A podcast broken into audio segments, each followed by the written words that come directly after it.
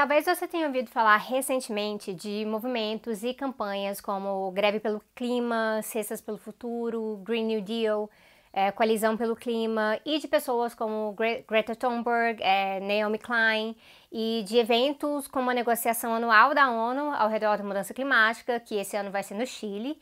Era para ser aqui no Brasil, mas o Bolsonaro achou uma bobeira, né? E disso a gente até já falou recentemente aqui no canal. Então a negociação vai ser no Chile. Tudo isso que está acontecendo tem a ver com a urgência da luta contra a mudança climática, a nossa tentativa de barrar as piores consequências, de dar uma guinada antes que a gente perca o controle de vez. E muita gente reconhece que isso é um problema. Tem uma pesquisa da Datafolha de 2019, esse ano, que aponta que 85% dos brasileiros já reconhecem a mudança climática como um problema e 72% reconhecem que esse é um problema causado por atividades humanas. E mesmo assim, as pessoas continuam aceitando que Ricardo Salles seja ministro do Meio Ambiente e Ernesto Araújo seja chanceler. São duas pessoas envolvidas diretamente na promoção de negacionismo climático. E além da despolitização que está envolvida nisso, nas manipulações da extrema-direita e até mesmo na pouca prioridade dada pela maioria, maioria da esquerda, é, me preocupa que as pessoas, para além das, daquelas que estão envolvidas no ativismo climático diretamente, que as pessoas não estejam percebendo a urgência disso, a urgência desse problema. Mas é urgente, nós já estamos vendo os resultados da mudança climática. Um dos exemplos é o ocorrido nas Bahamas com o furacão Dorian. Então, assista ao vídeo de hoje aqui no canal que eu vou explicar por que, que a mudança climática é somada ao capitalismo, o desafio dos nossos tempos. E os capitalistas não se importam e se a gente não fizer algo urgente, não vai ter século 22, pelo menos não vai ter século 22 pra gente.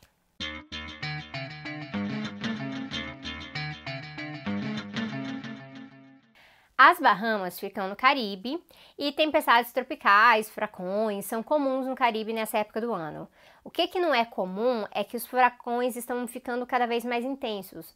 O Dorian, o furacão que detonou as Bahamas, é, principalmente em Abaco e Gran Bahamas, é um exemplo disso. O secretário-geral da ONU chegou a dizer que o Dorian não foi categoria 5, ele foi categoria inferno. Para vocês terem noção, Dorian foi o furacão mais forte que já vimos historicamente nas Bahamas.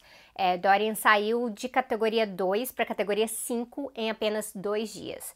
E para piorar, o furacão resolveu ficar quase que parado, estacionado em cima das Bahamas por dois dias, aumentando o estrago. Isso é comum?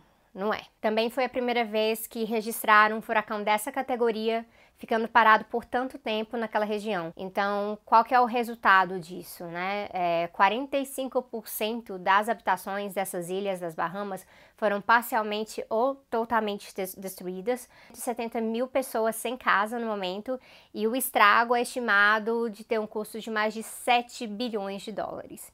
E cientistas já afirmam que Dorian teve essa intensidade por razões relacionadas à mudança climática, como o aumento da temperatura das águas do oceano. A temperatura da água ali estava mais de um grau mais quente do que o normal antes da gente começar a encher a atmosfera de gases de efeito estufa.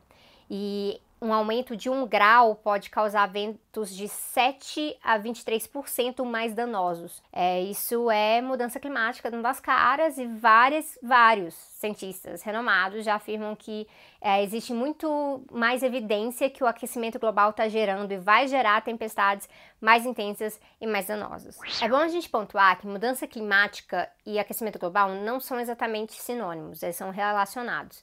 A gente chama de mudança climática, é, uma definição básica dentro das ciências naturais de mudança climática, algo que se refere a uma mudança significativa no clima que se estende por um longo período de tempo. Então, passando por essa definição, o IPCC, que é o, um painel de cientistas renomados que trabalham em cima de consenso científico, com revisão da literatura e tudo mais, já identificou que a mudança climática atual ela não é natural. Ela, ela é resultado de intervenção de atividade humana Nós fizemos isso e, mais especificamente, nós fizemos isso dentro de um sistema de produção que destrói a natureza por lucro, buscando um ciclo infinito de acumulação. Então, quando a gente fala de mudança climática hoje, a gente está falando desse contexto.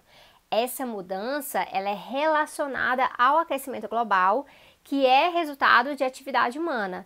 A UNFCCC da ONU, né, esse, uh, esse membro da ONU, inclusive afirma diretamente que o aquecimento do sistema climático é inequivocadamente e pode ser firmemente atribuído à atividade humana. E isso não é achismo, isso não é teoria de conspiração sobre o globalismo, tá bom? A gente está falando de consenso científico, algo que dá um trabalhão para obter e verificar e lançar relatório sobre a emissão de gases de efeito estufa e o seu efeito na temperatura média do sistema climático global. A gente está falando de clima aqui, não tempo. Então quer dizer que se tem um dia frio, ahá, não existe mudança climática, nada disso. Isso é ignorância proposital ou criada no senso comum e a gente está aqui justamente para evitar que isso se propague. A gente está falando aqui de clima global e mudanças em temperaturas que parecem bobas, né? Ah, coisa de meio, meio grau, um grau. Essas mudanças fazem muita diferença quando a gente detecta isso no sistema global. O resultado disso é tempestades como Dorian, ondas de calor extrema, maior precipitação em outros lugares, então chuva, neve, etc., derretimento do gelo polar é, mudança na salinidade e acidez dos oceanos e por aí vai. Os impactos disso não são só em termos de desastres climáticos, tipo furacões. Essas mudanças, por exemplo, elas afetam profundamente perspectivas de segurança e soberania alimentar por conta de mudança nos padrões de temperatura e precipitação. Esse risco é classificado como de alta confiança. Isso quer dizer que cientistas do IPCC, eles possuem alta confiança nessa projeção. E aí a gente não está falando de prever o futuro, a gente está falando de ciência, com modelos baseados em dados e leis da física, conhecimento químico e ecológico, e aí que juntos, tudo isso, eles informam esses riscos. Já temos, inclusive, bastante evidência que a mudança climática já está afetando a presença de coisas como pragas, pragas em lavoura. Só que como o agronegócio lida com isso? Em vez de a gente estar tá falando de reforma agrária e agroecologia e luta contra a mudança climática, a solução deles é mais pesticida, mais dano ecológico. E aí a gente pode mencionar o papel que a criação de animais para consumo humano tem nisso tudo, tá? A agropecuária e outros usos da terra, né, com desmatamento, diferença de uso da terra, é responsável por 44% de toda a emissão de metano que é um gás de efeito estufa mais potente que o dióxido de carbono, e nas contas mais recentes, que são baseadas no período de 2007 a 2016, 23% das emissões antropogênicas, ou seja, de origem de atividade humana, de gases de efeito estufa, vem dessa área.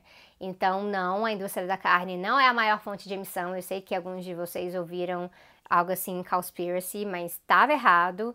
A maior fonte é definitivamente a queima e extração de combustíveis fósseis, mas a agropecuária é uma enorme fonte sim, e a gente precisa fazer algo sobre essa, essa atividade também. E para muita gente já ficou evidente que somente uma transição energética, por mais incrível que seja, não vai ser suficiente.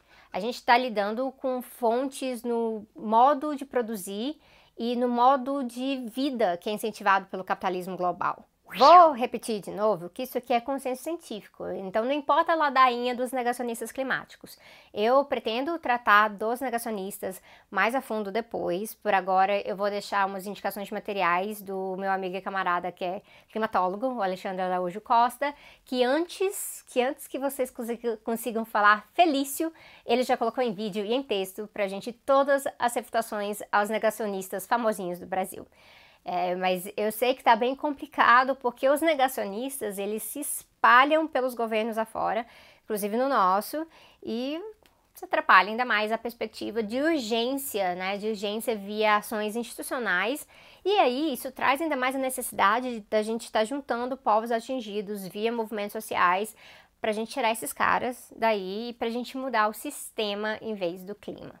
Mude o sistema, não o clima, é inclusive a palavra de ordem que faz sentido pra gente, porque não é simples atividade humana que está causando essa situação toda. É atividade humana em meio a um modo de produção específico.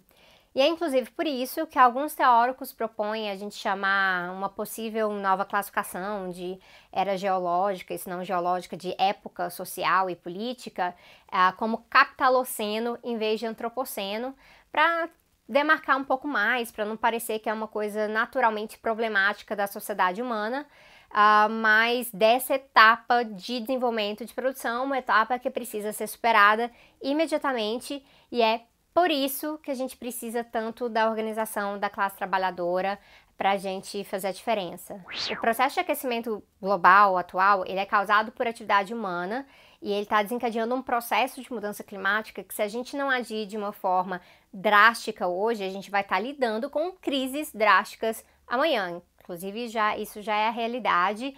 E quando a gente para para olhar para as Bahamas e tanto outros países que são países subdesenvolvidos, foram colonizados, que contribuem proporcionalmente muito pouco na emissão de gases de efeito estufa, mas estão na linha do fogo, estão literalmente no olho do furacão, a gente vê a importância da gente estar tá carregando essa luta a partir desses lugares. Para vocês terem ideia, o maior emissor histórico de gases de efeito estufa desde a industrialização, contando aqui desde 1850, é os Estados Unidos, e aí é, seguido pela União Europeia, Rússia, China e aí depois Japão e Índia. Então, países como as Bahamas estão bem longe de competir com esses aí em quantidade de emissões, e muitos países de capitalismo dependente acabam contribuindo para emissões por conta da estrutura do capitalismo nesses lugares, principalmente na agro agropecuária, na extração de commodities. Ou seja, eles são países que emitem e destroem o meio ambiente local, mas para servir aos interesses econômicos dos países que exploram essas commodities no nível internacional. Então, assim, nossos aliados, assim, no norte, eles são importantes. Tem luta contra a mudança climática com força em vários lugares, que é feita por mulheres indígenas, povo negro, imigrante, crianças. Mas é bom enfatizar a necessidade dessa luta ser também uma luta anticapitalista em cada país. Por quê? Os líderes dos países de maior potência econômica, eles não fazem mudanças drásticas de transição Uh, eles não deixam de fazer isso só porque eles são teimosos. É porque eles sabem que o capitalismo depende desse aceleramento e da destruição para continuar gerando lucro, riqueza, capital para quem está no topo da luta de classes. Então tem que ser anticapitalista e é importante que as vozes uh, da, dos marginalizados, dos afetados, dos atingidos, colonizados sejam ouvidas porque é onde a gente encontra o maior senso de urgência, mesmo que em alguns lugares esse senso de urgência não tenha chegado no senso comum e causado enormes mobilizações políticas.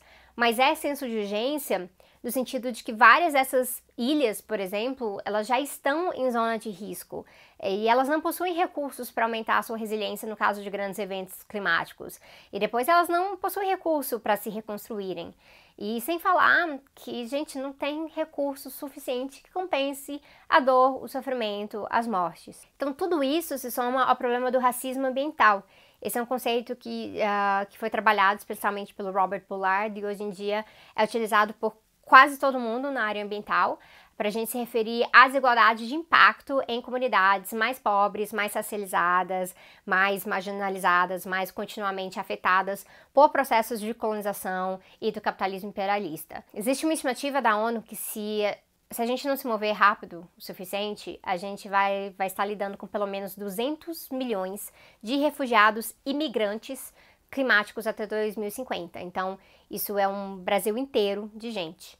E tem outras projeções que chegam a um bilhão de refugiados e migrantes, dependendo dos impactos. Então, se vocês acham que guerra civil e fome nos moldes atuais já, já gera crise de refugiados, imagina uma situação de calamidade climática global. E aqui eu me lembro de um trecho de um livro da Deborah Danowski e do Eduardo Viveiro de Castro, que são autores que trabalham com um paradigma teórico diferente do meu, mas trazem umas reflexões muito interessantes sobre o que a gente está vivendo e eu separei aqui esse trecho porque é simples e direto e principalmente sobre quem se confunde acerca de uma tal disputa de narrativa sobre a mudança climática.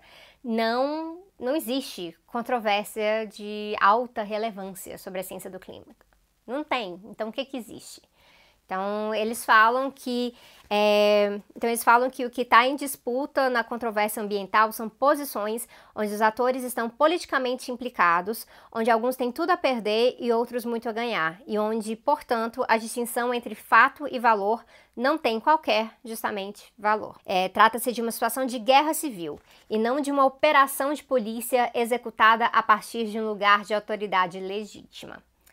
Trata-se em suma, de decidir em que mundo nós queremos viver. E aí fica a pergunta, né? O que fazer? Bom, muita coisa, muito mais coisa que dá para colocar nesse vídeo, então vou tá, continuo sempre preparando material, mas eu acredito que o principal nesse momento é que não dá pra gente aceitar que a situação não seja prioridade na nossa política cotidiana e não dá para fazer sozinho. É preciso se organizar e de forma anticapitalista, porque as soluções capitalistas para esse problema estão longe de serem eficazes. Um dia eu venho falar dessas falácias especificamente para vocês. Então, você que está aí preocupada também, procure um coletivo uh, onde você está, que trata de mudanças climáticas. Tem vários lugares do Brasil e em 20 de setembro tem frentes e coalizões pelo clima puxando ações no Brasil inteiro. Uh, aliás, no mundo todo. Isso não é o suficiente, ainda, ainda estamos bem longe das mobilizações necessárias e a gente tem que internalizar que nossa forma de se organizar pelo clima precisa levar em conta a situação brasileira, nosso sistema econômico, os problemas da nossa sociedade e a liderança de atores importantes como os povos indígenas. Mas ao mesmo tempo é hora de tentar fazer algum barulho e não é só pensando no COP25 das negociações da ONU no Chile, que negociações que há tempos misturam lucro com ação climática. Eu tenho um artigo sobre isso, vou colocar na descrição. E eu vou deixar para vocês outros links também para se informarem e sobre também se organizarem e mobilizarem. E eu espero que mais e mais pessoas entendam a urgência e a radicalidade da pauta. Não tem solução band-aid que resolva aqui. É tudo ou nada mesmo. Não tem planeta B. É mudar o sistema para não mudar o clima. Eu vejo vocês em breve.